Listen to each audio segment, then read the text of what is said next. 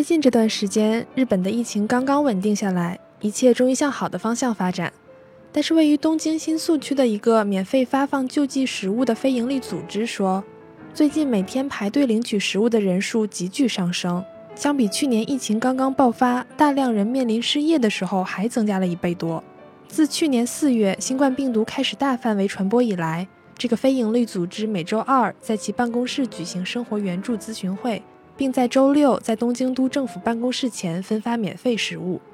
据说前来领取食物的，除了流浪街头的人和老人以外，还有有小孩的年轻家庭和单身独居的男女。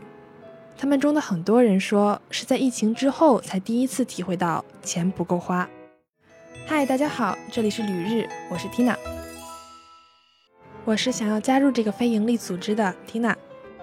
前来领取免费救济食物的人数增加啊，与疫情给社会经济和个人家庭带来的影响肯定脱不了干系。但是为什么疫情结束、经济应该慢慢好转的这个时间节点，反而来领取免费食物的人变多了呢？这其实很大程度上是因为刚刚提到的钱不够花的想法。这里要注意，这些人不一定是真的没有钱吃饭，而是疫情击碎了日本人对于一直以来的稳定生活的安全感。让很多人第一次有了存钱意识。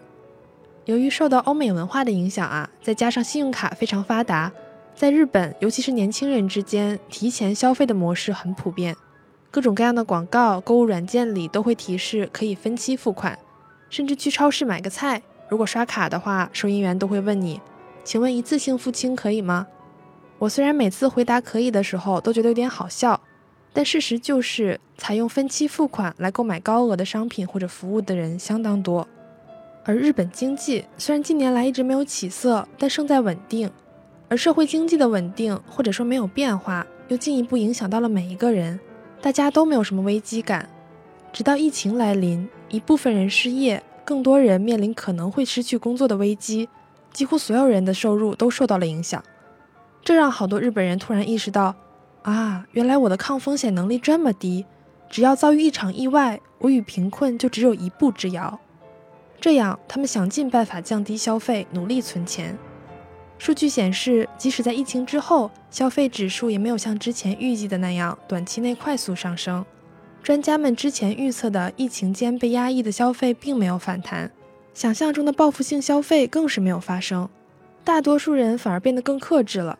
一些可买可不买的东西就先不买了吧，甚至连生活必需品，比如说食物，也可以去免费发放的救济点领取。这才催生了许多并非买不起食物，但也不是以占便宜的心理来领取免费食物的人。其实不仅是我上面提到的这个非营利组织，日本国内有许多这样大大小小的组织，在各地进行免费的食物发放。甚至一些大学意识到了校内的一些贫困学生在疫情期间的处境。主动联系食品厂商，并在校园内进行食品发放，比如说茨城县的筑波大学、京都的龙谷大学、大阪的关西大学等等。其中一些大学还会同时发放一些基本生活用品，尽最大努力支援学生的生活。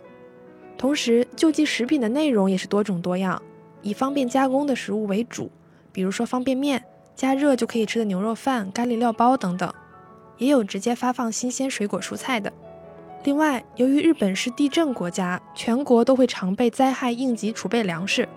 而如果一直无事发生，储备食物也会过期，所以这些真空食物、压缩饼干等等也是救济食品的一大来源。所以，一定程度上，食品救济活动的普及也减少了食物的浪费。再说回日本国民对于金钱的安全感，排队去领取救济食物只是其中的一个表现，而对于消费的意志会体现在方方面面。也会直接影响经济的恢复，因此政府也是想尽办法试图拉高国民的消费欲望。比如说，之前试过全民发钱，但收效甚微；最近又试图通过给十八岁以下未成年人发钱来拉动经济，不知道结果会是怎样。